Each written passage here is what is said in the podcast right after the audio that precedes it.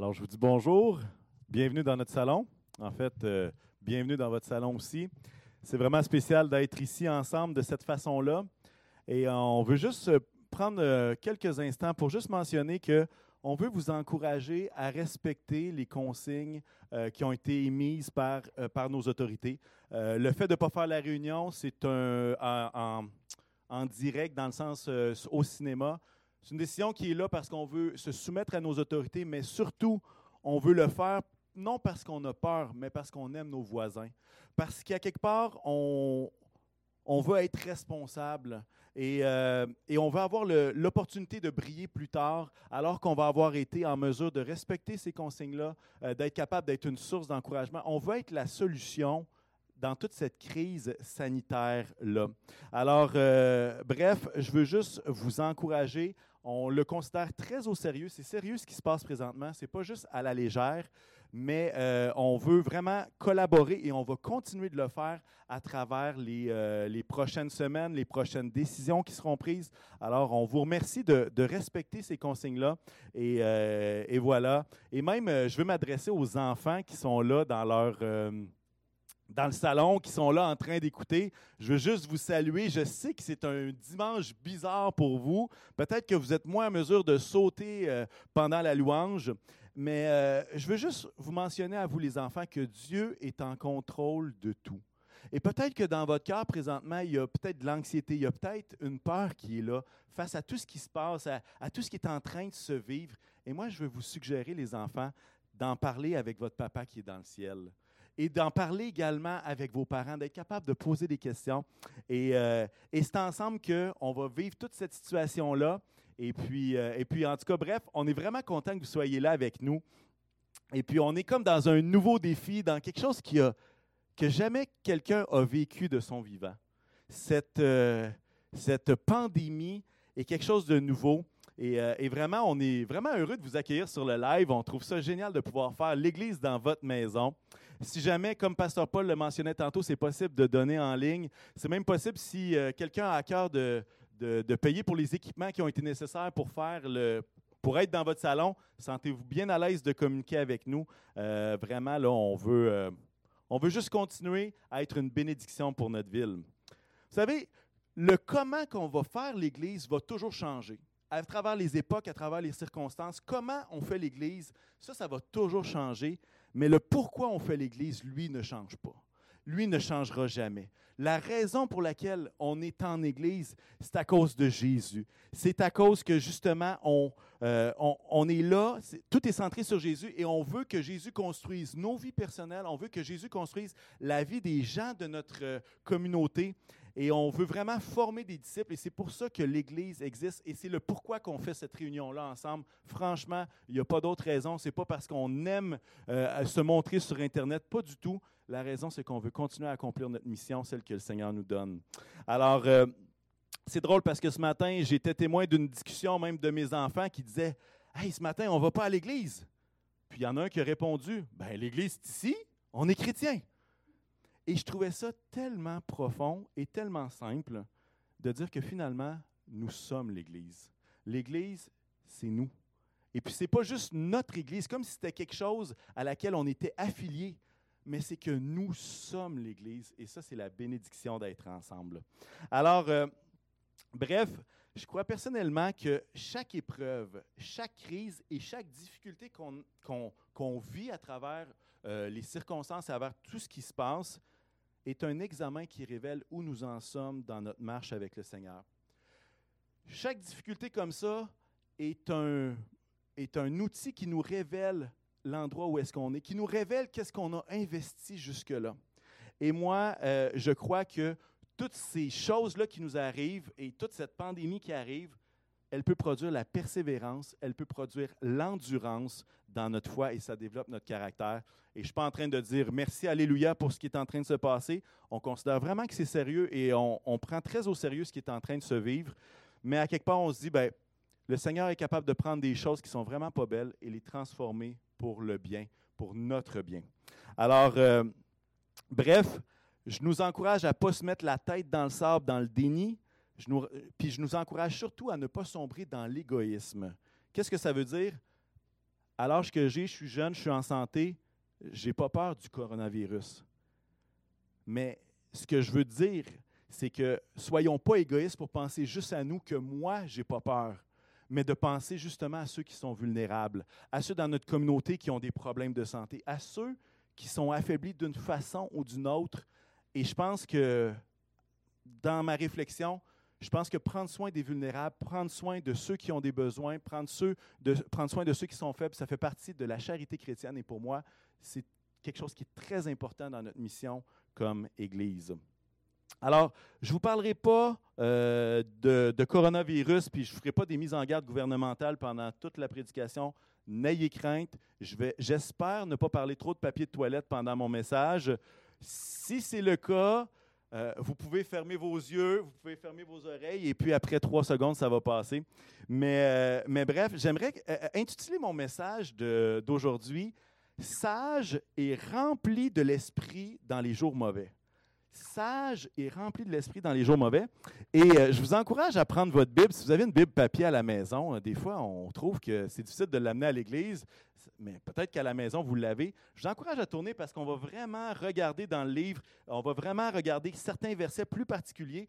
Alors, je vous invite à tourner dans Éphésiens 5 et on va lire à partir du verset 14.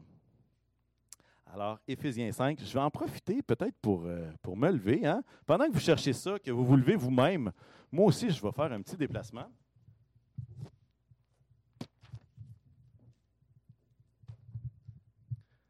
Vous êtes encore là?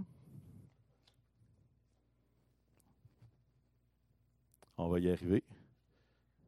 Mon lutrin. Je ne sais pas s'il va tenir le coup. Éphésiens 5, j'espère que vous l'avez à la maison et je pense qu'il va même apparaître dans vos commentaires, va comme suit. C'est pourquoi, c'est pourquoi il est dit, Réveille-toi, toi qui dors, relève-toi d'entre les morts, et Christ éclairera. Faites donc bien attention à la façon dont vous vous conduisez. Ne vous comportez pas comme des fous, mais comme des sages. Rachetez le temps, car les jours sont mauvais. Verset 17, c'est pourquoi ne soyez pas stupides, mais comprenez quelle est la volonté du Seigneur. Ne vous enivrez pas de vin, cela mène à la débauche. Soyez au contraire remplis de l'Esprit. Dites-vous des psaumes, des hymnes et des cantiques spirituels. Chantez et célébrez de tout cœur les louanges du Seigneur. Remerciez constamment Dieu le Père euh, pour tout au nom de notre Seigneur Jésus-Christ. Amen. Intéressant de voir qu'il n'y a pas juste nous qui vivons des jours mauvais.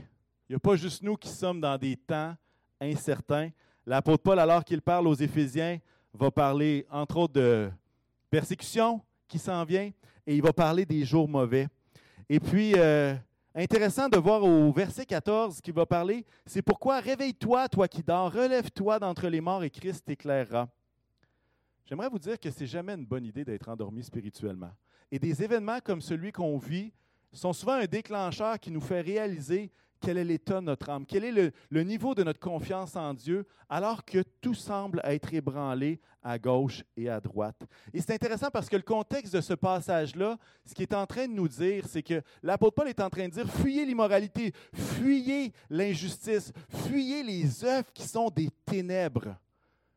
Et ensuite, il va arriver en disant, Réveille-toi, toi qui dors, relève-toi d'entre les morts et Christ t'éclairera. Ce qu'il est en train de dire, c'est que les œuvres des ténèbres doivent être remplacés par quoi? Par des œuvres de lumière. Et la promesse est la suivante, c'est que si, comme on dit en bon québécois, tu dors sa switch au niveau spirituel, si tu te relèves, si toi tu te réveilles, la promesse est que Christ va t'éclairer. Christ va te donner euh, des œuvres de lumière, des œuvres bonnes à pratiquer et va être ta lumière. Quelle belle promesse alors qu'on vit dans ces temps-là. Le verset 25 va continuer en disant, faites donc bien attention à la façon dont vous vous conduisez. Ne vous euh, comportez pas comme des fous, mais comme des sages. La version d'Arby va dire, prenez donc garde à marcher soigneusement, non pas comme étant dépourvu de sagesse, mais comme étant sage. Intéressant de marcher et le terme marcher soigneusement, ce qu'il est en train de dire, c'est de marcher avec précision, avec exactitude. C'est le sens de ce terme-là. Et, l'idée, c'est d'être intentionnel dans ce que nous faisons, de ne pas faire n'importe quoi, de ne pas se laisser à du n'importe quoi, mais de faire attention, d'être intentionnel dans la façon dont nous vivons.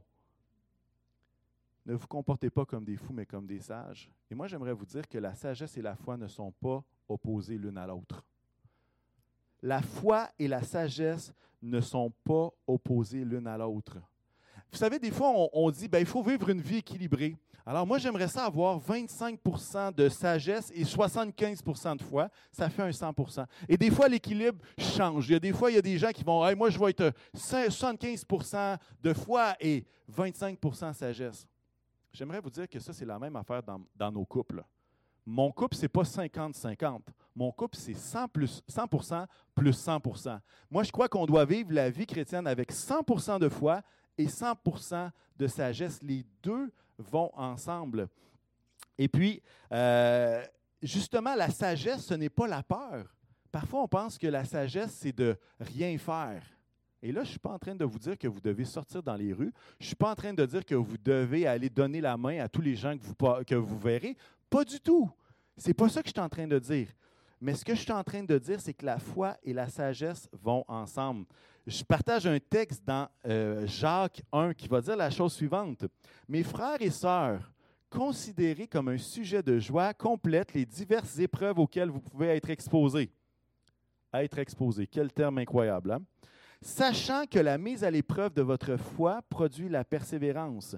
Mais il faut que la persévérance accomplisse parfaitement sa tâche afin que vous soyez parfaitement qualifié, sans défaut, qu'il ne vous manque de rien. Écoutez bien le verset 5. Si l'un de vous manque de sagesse, qu'il la demande à Dieu, qui donne à tous simplement et sans faire de reproche, et elle lui sera donnée. Verset 6, mais qu'il la demande avec foi, sans douter. Car celui qui doute ressemble aux vagues de la mer, que le vent soulève et agite de tous côtés. Et le texte continue en voulant dire que si on le demande dans le doute, ben on ne le recevra pas tout simplement. Intéressant. Il faut avoir de la sagesse pour demander avec foi la sagesse.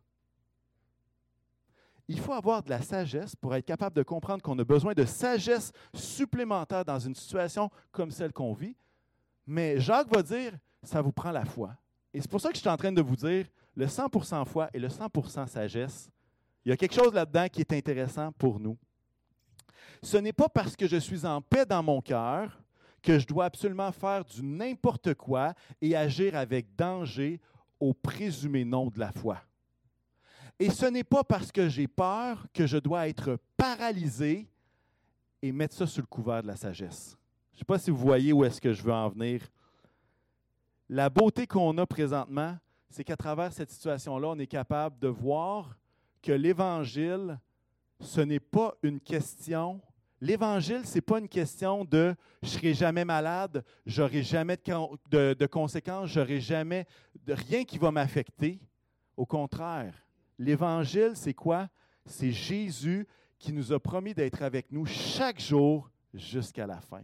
Chaque jour jusqu'à la fin du monde. Alors, c'est une promesse qui est là. C'est une promesse pour nous. Et, malheureusement, j'aimerais vous dire qu'il n'y a aucun chrétien qui va avoir la COVID-19, mais la réponse, c'est que ce n'est pas vrai. Et il y a des frères dans la foi, des bons chrétiens, qui sont décédés en Italie. Et la foi, l'Évangile, ce n'est pas que je vais être protégé dans une bulle pour tout le restant de ma vie. Au contraire, l'Évangile, c'est que alors qu'on vit des difficultés, Jésus est dans la barque avec nous et lui, alors qu'il y a une tempête qui, est en train de rager autour, que les vagues sont au-delà du bateau même, lui est capable de dormir parce qu'il est en paix dans la chaloupe. Et au moment où est-ce qu'il se lève, au moment où est-ce qu'il déclare au vent et euh, à la tempête de s'arrêter, vous savez qu'est-ce qui se passe? Ça s'arrête. Mais ça, ce n'est pas moi et ce n'est pas vous qui dit tout d'un coup, Wow, maintenant Jésus, lève-toi, c'est fini. Maintenant, l'Évangile, c'est quoi? C'est qu'à la croix, Jésus est venu.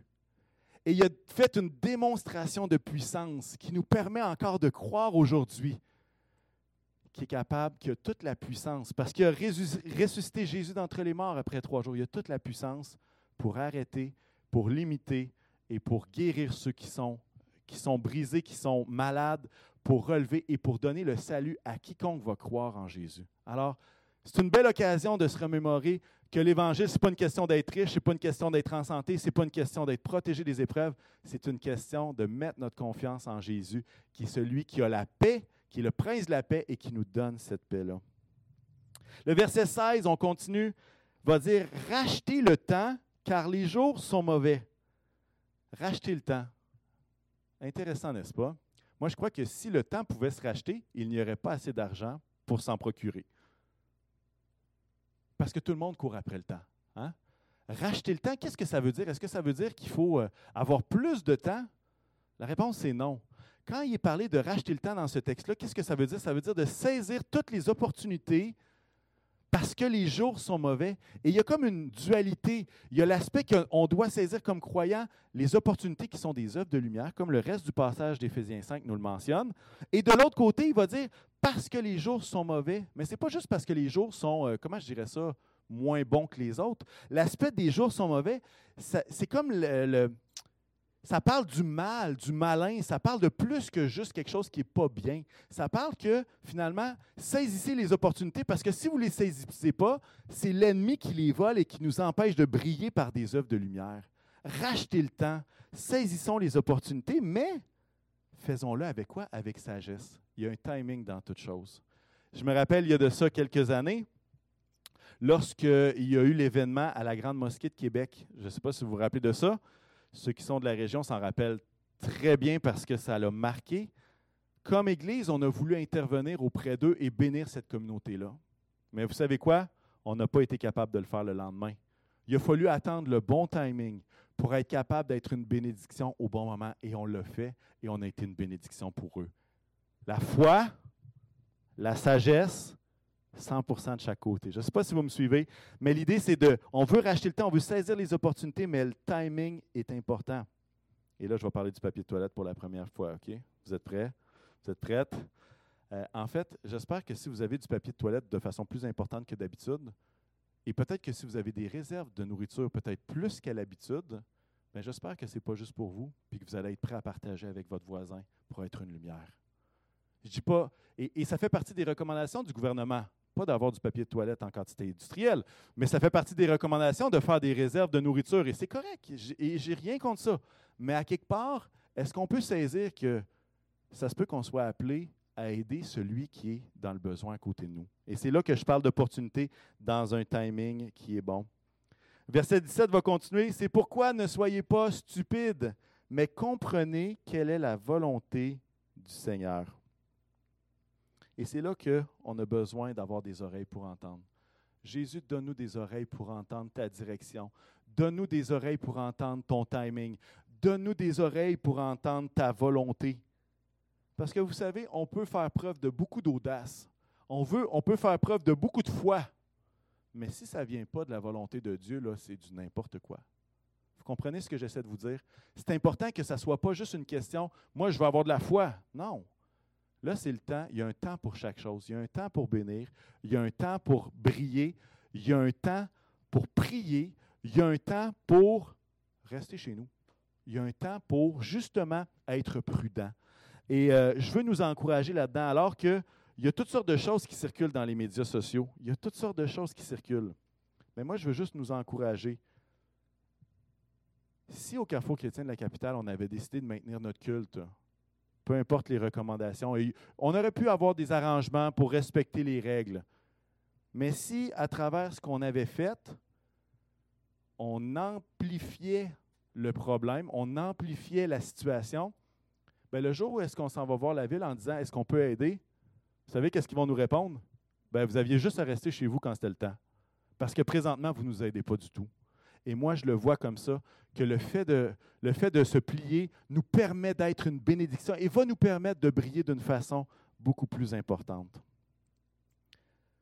Peut-être que vous dites dans votre cœur, vous dites, ouais, euh, là, euh, j'entends ce que tu dis, mais à quelque part, moi, je suis vraiment inquiet, je suis vraiment inquiète. pour moi, ça a des influences sur mon travail, ça a des influences sur euh, les enfants, ça a des influences sur toutes sortes de choses. Il y en a peut-être qui ont même peur de perdre leur emploi présentement. J'aimerais vous dire la même chose que je vais dire aux enfants, que j'ai dit aux enfants. Dieu est en contrôle de tout. L'idée de la foi, c'est pas juste la foi conquérante.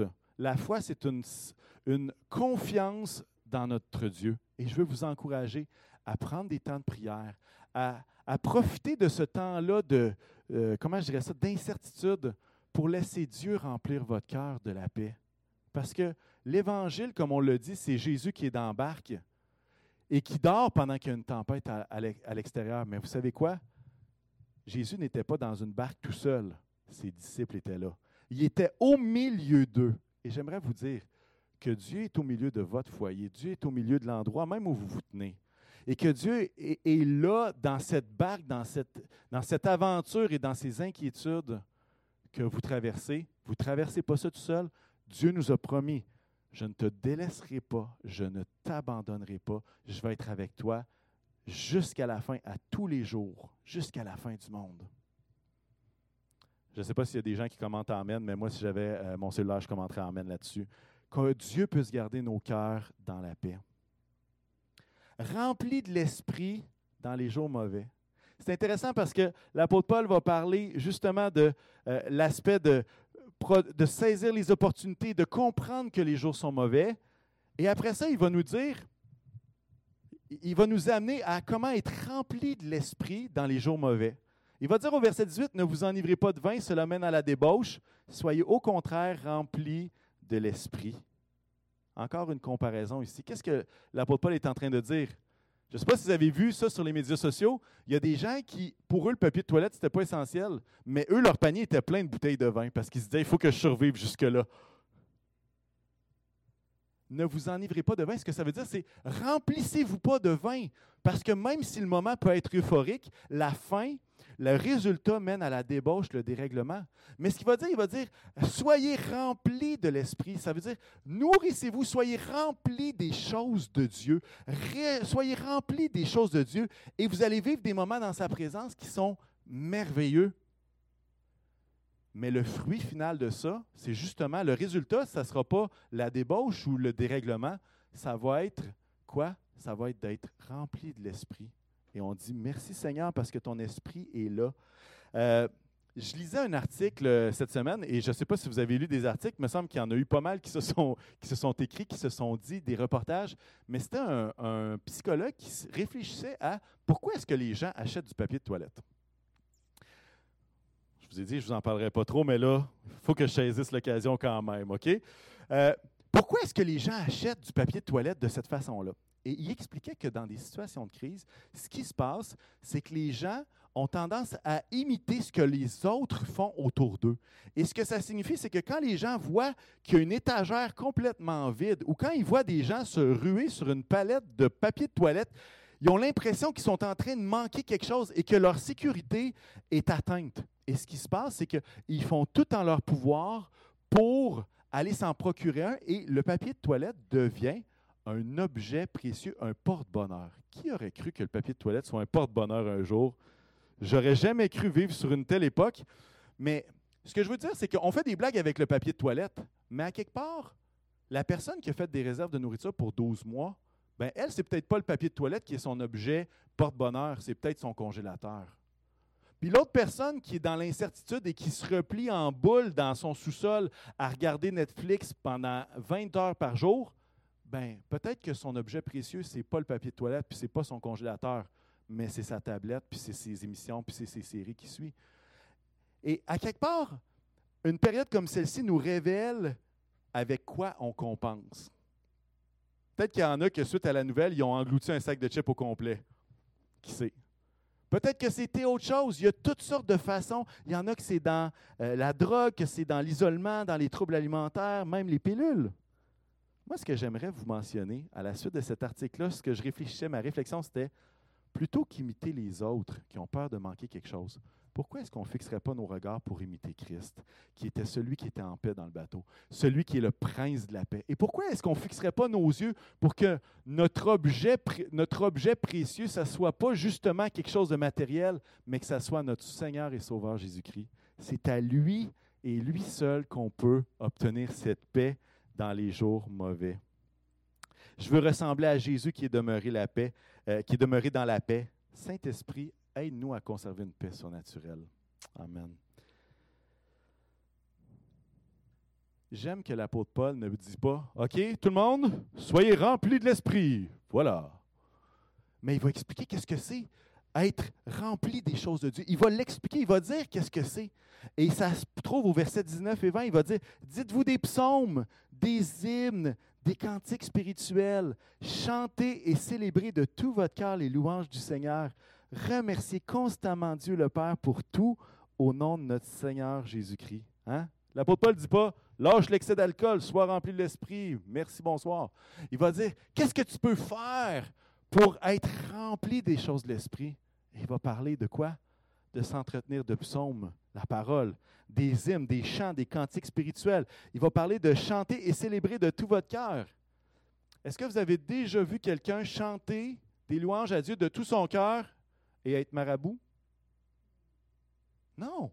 Quand on chante, quand on célèbre de tout notre cœur, ça implique quelque chose de très précieux dans une période comme celle-ci. Ça implique la joie. D'être capable de se réjouir malgré les circonstances. C'est un peu ce que euh, Jacques disait tout à l'heure. Hein, euh, voyez les différentes épreuves comme un sujet de joie parce qu'on voit qu'il développe d'autres choses, mais on est capable en tout moment de se réjouir de ce que Dieu fait et de ce qui Dieu est, du caractère de Dieu, de sa souveraineté, de, de, de qu'il est en contrôle de toutes choses. Et non seulement ça, il va nous dire d'être reconnaissant, remercier constamment Dieu le Père pour tout. Je n'ai pas regardé le mot grec, qu'est-ce que ça voulait dire tout, mais je devine que c'est tout. Vous comprenez ce que j'essaie de dire là? Remercier le Seigneur pour tout. Est-ce que ça veut dire qu'il faut remercier le Seigneur parce que je vais perdre mon emploi? Ce n'est pas ça que je suis en train de dire. Mais on peut remercier le Seigneur parce qu'on a Christ qui nous donne la paix. On peut remercier le Seigneur parce qu'il nous a sauvés. Et que même si on contractait la maladie et même si on en arrivait à avoir des complications qui nous menaient à la mort, notre espérance, elle n'est pas sur les choses de cette terre, elle est dans le ciel.